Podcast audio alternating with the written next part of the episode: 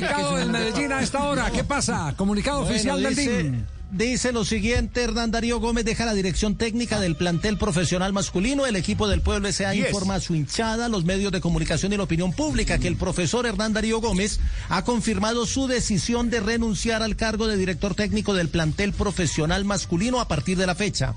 El club le expresa a él, en cabeza de su cuerpo técnico, el más profundo agradecimiento por el proceso deportivo, profesionalismo y entrega para alcanzar el campeonato de la Copa Colombia 2020, así como el acompañamiento y la gestión realizada en lo recorrido de este año. La institución le desea muchos éxitos en su futuro profesional y personal.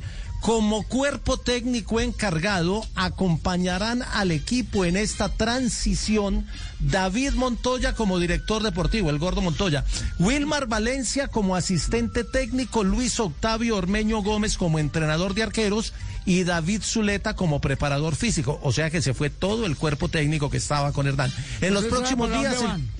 En los próximos días el club estará anunciando más detalles sobre la conformación de un nuevo cuerpo técnico para el para el plantel profesional masculino, el equipo del Pueblo S.A. Deportivo Independiente Medellín.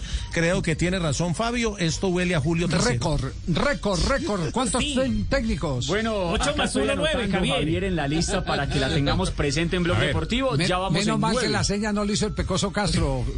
Hubieran sido Cuatro, cuántos. nueve y medio, nueve y medio, ocho y medio. No se burlen del Monchito.